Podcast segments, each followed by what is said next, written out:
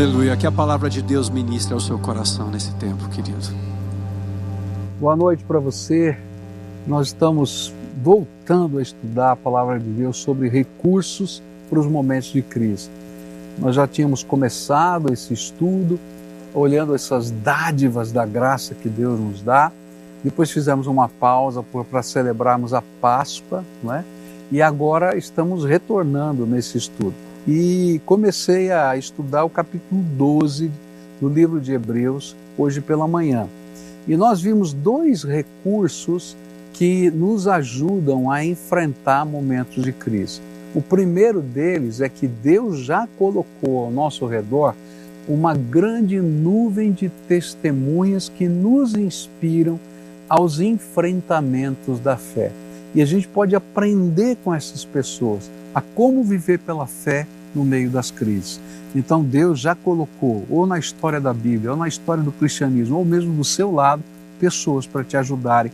E elas são inspiração, motivação de Deus para dizer: dá para vencer pela fé. Segunda coisa que começamos a estudar hoje pela manhã, um segundo recurso, é que nós, no meio dessa correria para alcançar a vitória no meio da crise, a gente tem que aprender a deixar pesos. Pesos, eu usei a expressão as tralhas que estão sendo guardadas ou dentro do nosso coração ou concretamente nos processos da nossa vida.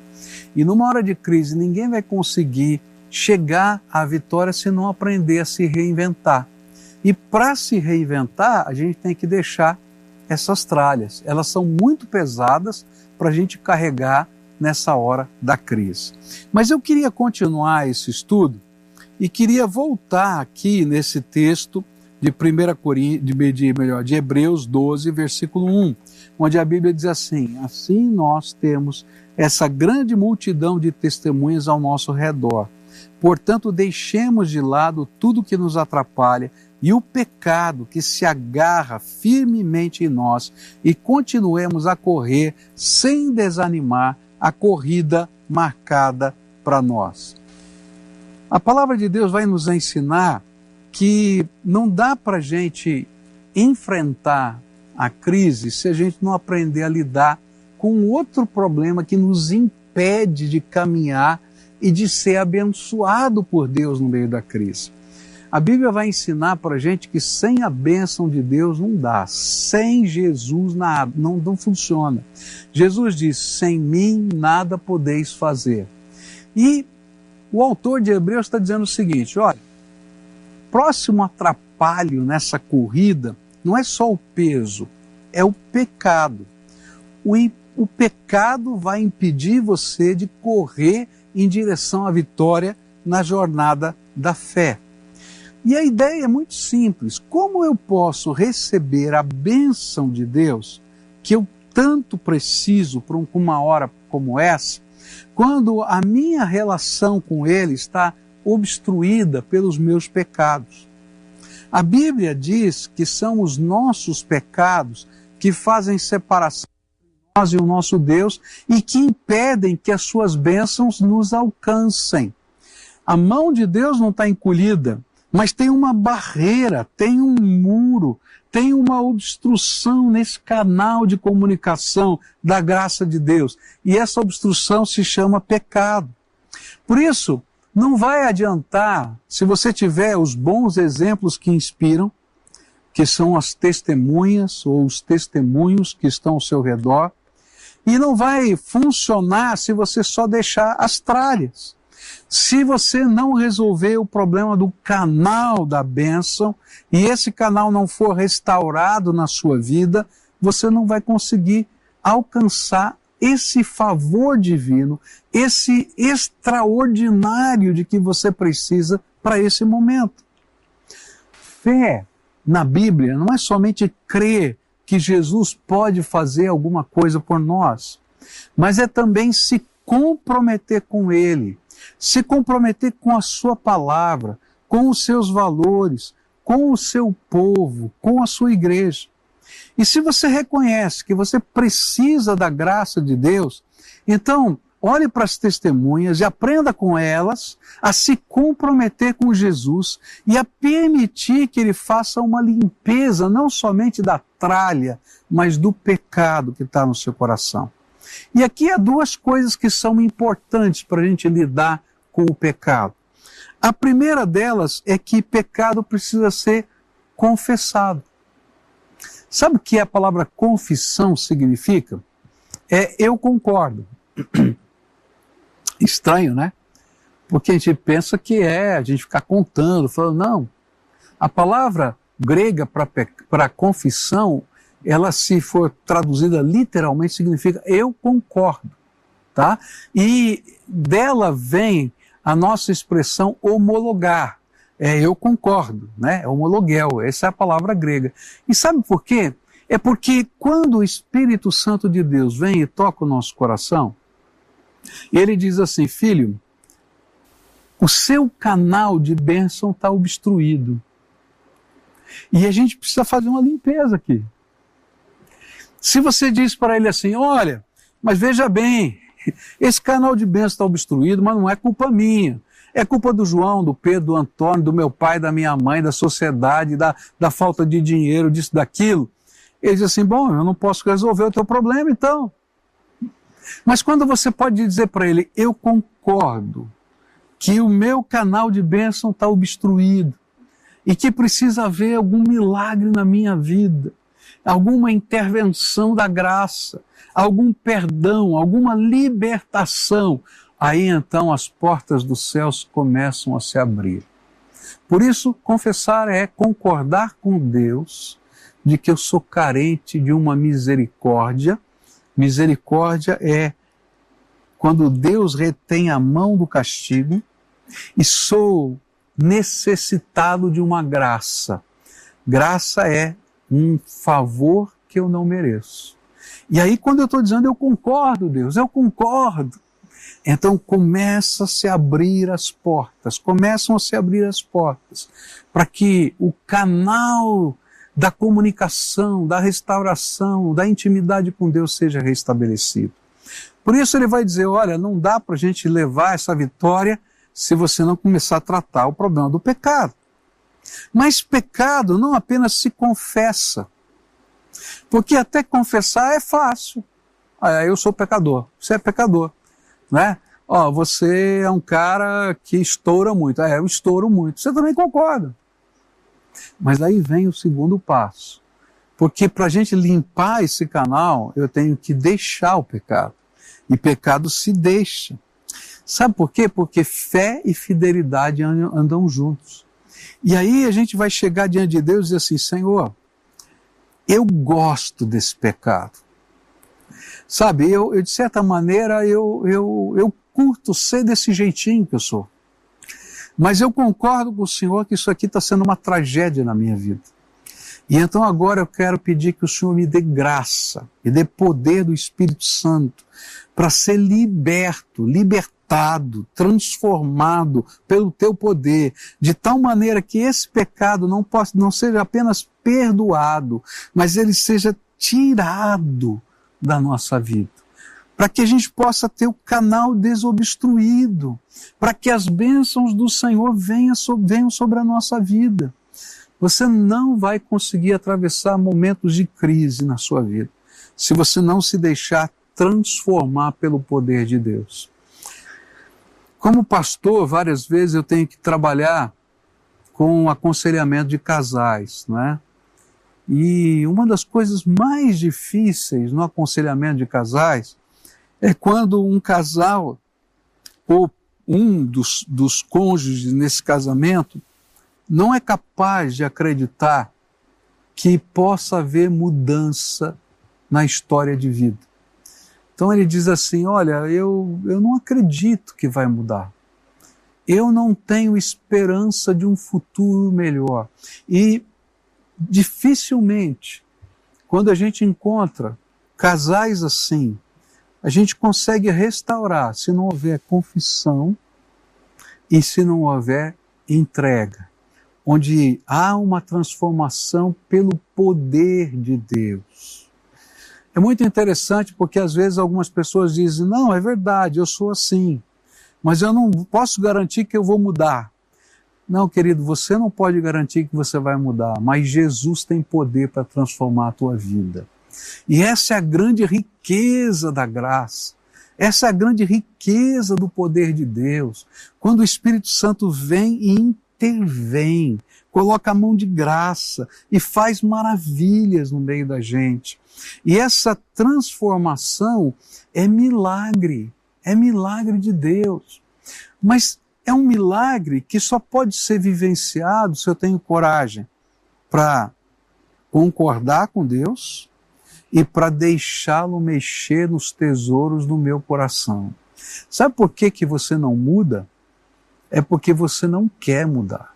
De fato, você está amando aquilo e aquilo se tornou algo que você não quer abrir mão na sua vida. Não é só que você não consegue, é que você, de certa maneira, ama o jeito, aquilo que você faz, aquilo que você pensa, a maneira como você age, e aí você não se deixa transformar. Às vezes é o seu orgulho que não permite, às vezes é é a dureza do seu coração, você está com o coração duro, ou você acha tantas desculpas que você acha que não deve mudar. Mas quando a gente entende que precisa haver transformação na nossa vida e busca, Deus derrama graça poderosa sobre nós. Então, hoje eu queria desafiar você para dizer: está na hora, no meio dessa crise, de permitir Deus fazer as maiores transformações que você pode imaginar. Ele quer fazer um milagre na sua vida. E esse milagre é uma intervenção no seu pecado. Eu não sei qual é aquele pecado que está atrapalhando a tua vida. Talvez seja o seu orgulho, talvez seja a maneira como você está convivendo com a sua esposa e, e, a maneira como você a trata e vice-versa. Né? A gente está vivendo um tempo de, de confinamento e aí todas as fraquezas de um casamento eclodem. E a Bíblia diz que essas fraquezas elas estão ali por causa da dureza do nosso coração. E a dureza do nosso coração é pecado, queridos, que precisa ser transformado. Eu preciso ser transformado, você precisa ser transformado. E só Jesus pode fazer isso, mas eu preciso primeiro confessar, concordar com Deus que isso faz mal, que tem que sair da minha vida e desejar de todo o meu coração cooperar com Deus, com o seu poder, para que isso saia da minha vida e um novo tempo comece. Se isso não acontece, a gente fica estagnado e a bênção de Deus fica obstruída.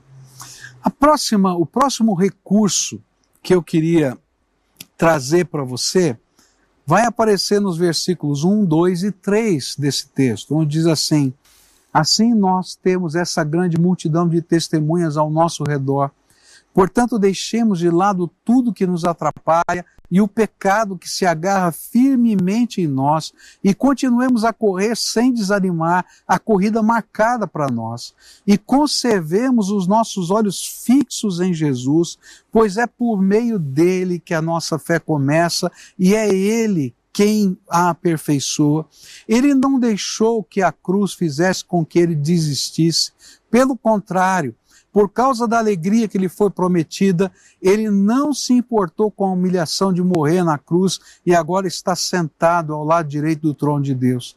Pensem no sofrimento dele e como suportou com paciência o ódio dos pecadores, e assim vocês não desanimem e nem desistam. Terceiro recurso que eu queria apresentar para você é perseverança. É interessante perceber a maneira enfática como esse recurso é apresentado aqui nesse texto. Logo no primeiro, logo no primeiro versículo ele diz assim: "Continue correndo, não desanime, a corrida é sua". Mas aí ele vai dizer: "Não desanime, não desanime", mais duas vezes. Quando estávamos nos preparando para o casamento, nós fomos aconselhados por um casal de missionários que nos abençoaram muito com valores da palavra de Deus para a nossa vida conjugal. E um dos exercícios que tínhamos de fazer era descrever que tipos de filhos gostaríamos de ter. Olha, nós estávamos ainda noivos, nós já tínhamos que sonhar que tipos de filhos, quantos filhos e assim por diante. E depois que a gente começou a sonhar, nós tivemos um encontro com aquele, com aquele casal e eles disseram assim: ok, então como vocês vão planejar a educação dos seus filhos para que eles sejam isso que vocês estão sonhando? Para que vocês possam construir a personalidade deles, para que eles possam desenvolver essas qualidades. E aí, uma das qualidades que a gente tinha colocado neste perfil era perseverança. E assim nós decidimos, lá de todo o nosso coração, eu e Cleus, construir meios para que os nossos filhos pudessem ser perseverantes. Bom, eu me lembro de um momento em que o Michel começou a andar e nós tínhamos um móvel baixo ali perto é, da cama da, do nosso quarto, onde ficavam alguns objetos da Cleusa, algumas coisas que ela gostava.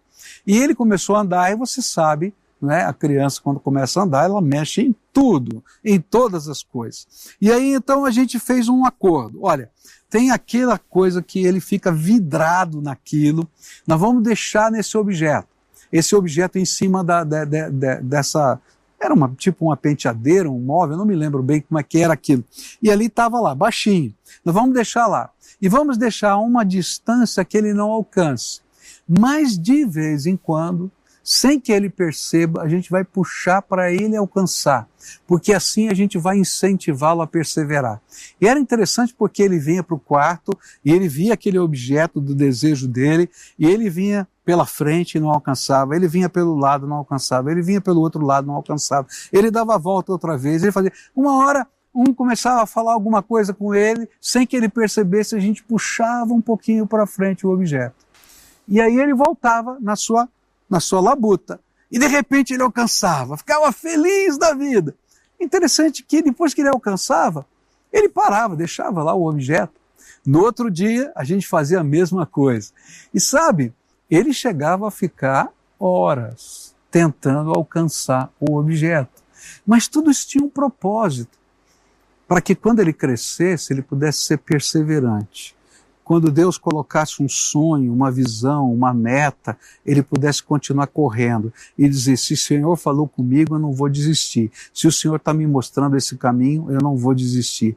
E eu fico feliz em vê-lo hoje, porque eu percebo a perseverança como uma das características da sua personalidade.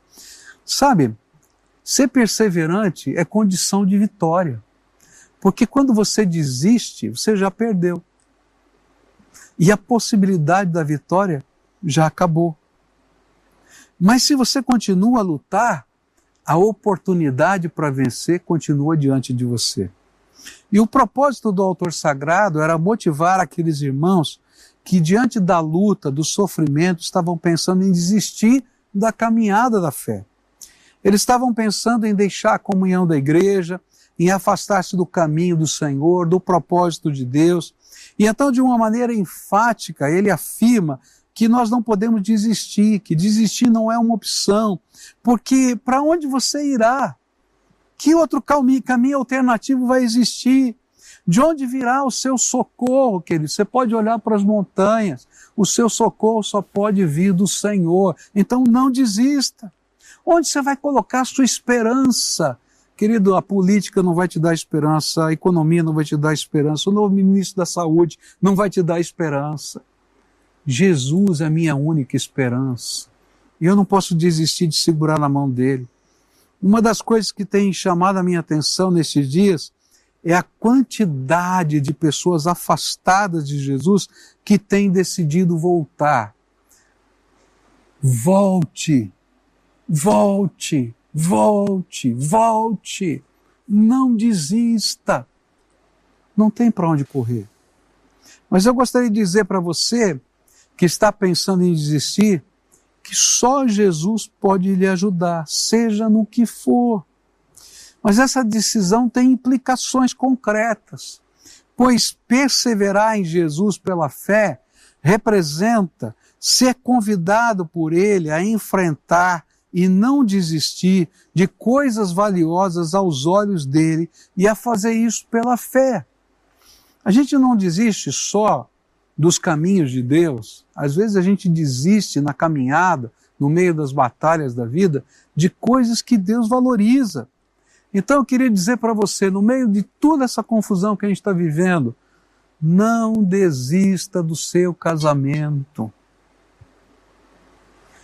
Em tempos de confinamento, as nossas fraturas interiores da relação são expostas. Em vez de desistir, busque milagres de Deus, transformação na sua casa. Talvez esse seja o tempo que Deus preparou para vocês construírem um novo casamento, reinventarem o amor, reinventarem o romantismo, reinventarem a parceria, a cumplicidade. Não desista, busquem a graça de Deus. Deus está te chamando para ser vitorioso. E, e, perder a família no meio dessa confusão não é ser vitorioso, é mais uma derrota. Não desista dos seus filhos. Eu me lembro de uma mãe,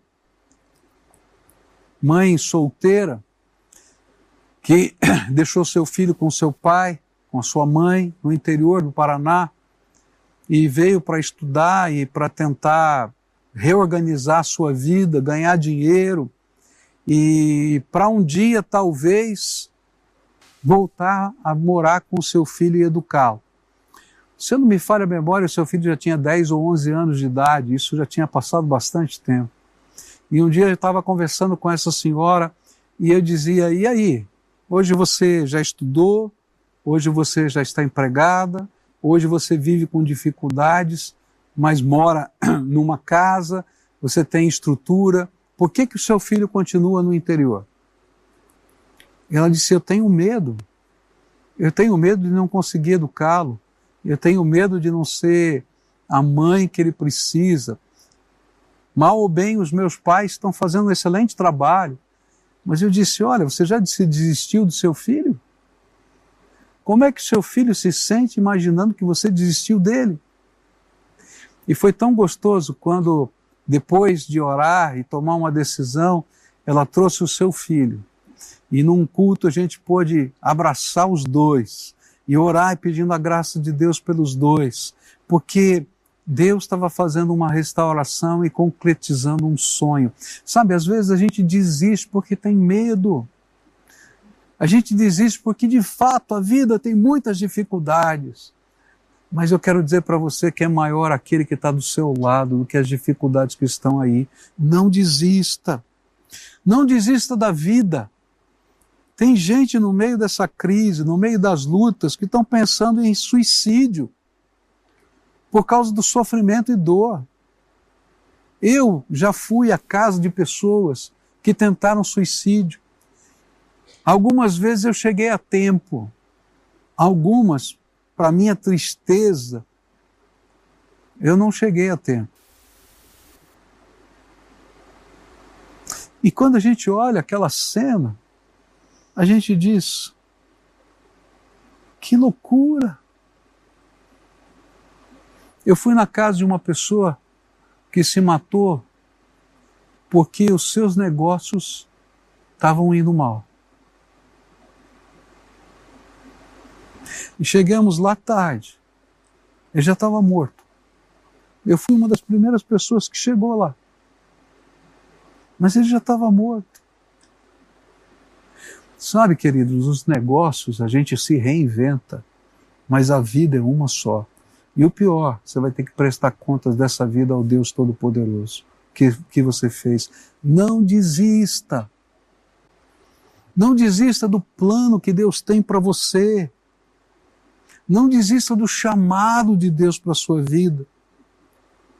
Não desista, porque Deus quer te ajudar a reinventar a sua própria vida, reconstruir, restaurar a sua vida.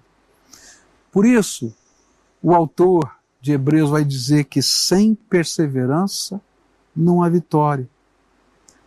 E se esta é uma verdade universal, quanto mais quando associamos a este valor o imponderável de Deus.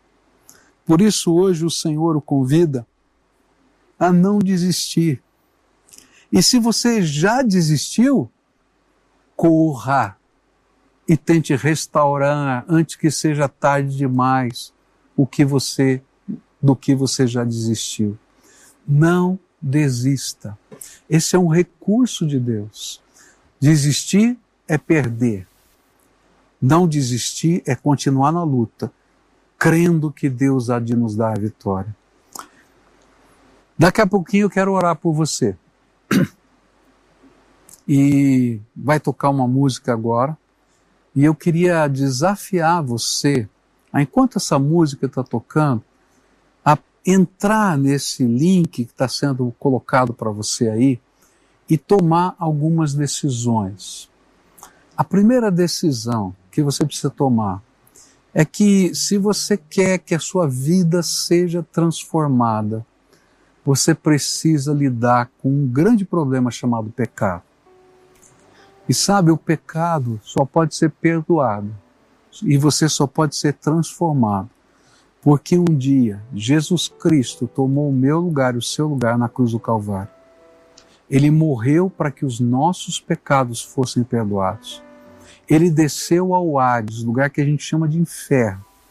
E naqueles três dias entre a sua morte e ressurreição, ele esteve lá por mim e por você e ali tomou das mãos de Satanás as chaves da morte e do inferno, para que eu e você que cremos nele pudéssemos ter vida eterna, vida abundante, vida transformada. E então eu queria desafiar você hoje a receber esse poder transformador de Jesus. Lembra? Confessar e concordar.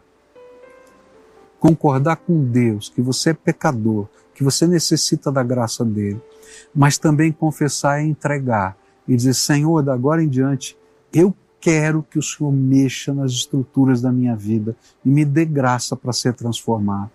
E sabe, quando você tomar essa decisão, não desista. Continua caminhando. E sabe, se você decidiu da família, desistiu da família, disso, daquilo, agora você vai pedir, Senhor, restaura eu quero reorganizar, eu quero reconstruir com o teu poder e com a tua graça.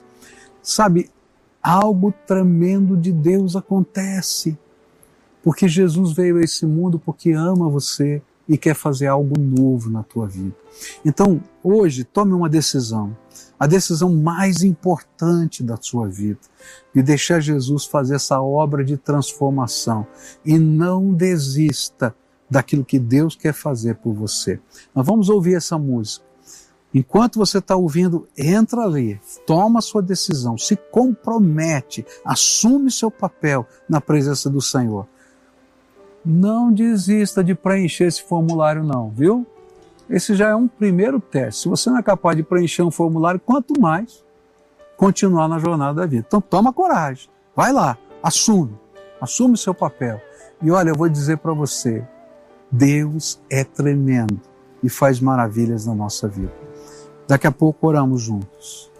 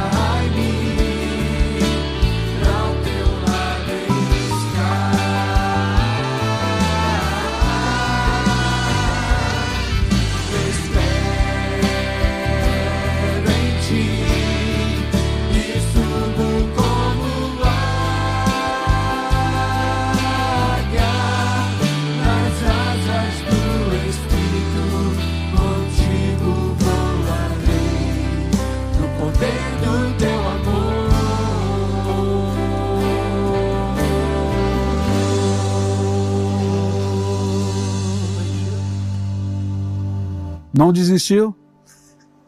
Pediu para o Senhor perdoar os seus pecados e transformar a sua vida, então agora quero orar por você. Senhor Jesus, olha para o coração, para a alma, para a luta, para a dificuldade que cada um desses teus filhos está vivendo. Mas acima de tudo, Pai, entra no coração, restaura o canal obstruído, coloca o teu Espírito Santo. Ó oh, Pai, reveste, transborda, Senhor. Faz com que eles estejam mergulhados na tua graça, que eles sintam o testemunho do Espírito no Espírito deles, Filho amado de Deus, e que nessa hora a obra da transformação comece a acontecer. E eu quero te pedir, Senhor, que eles tenham coragem coragem para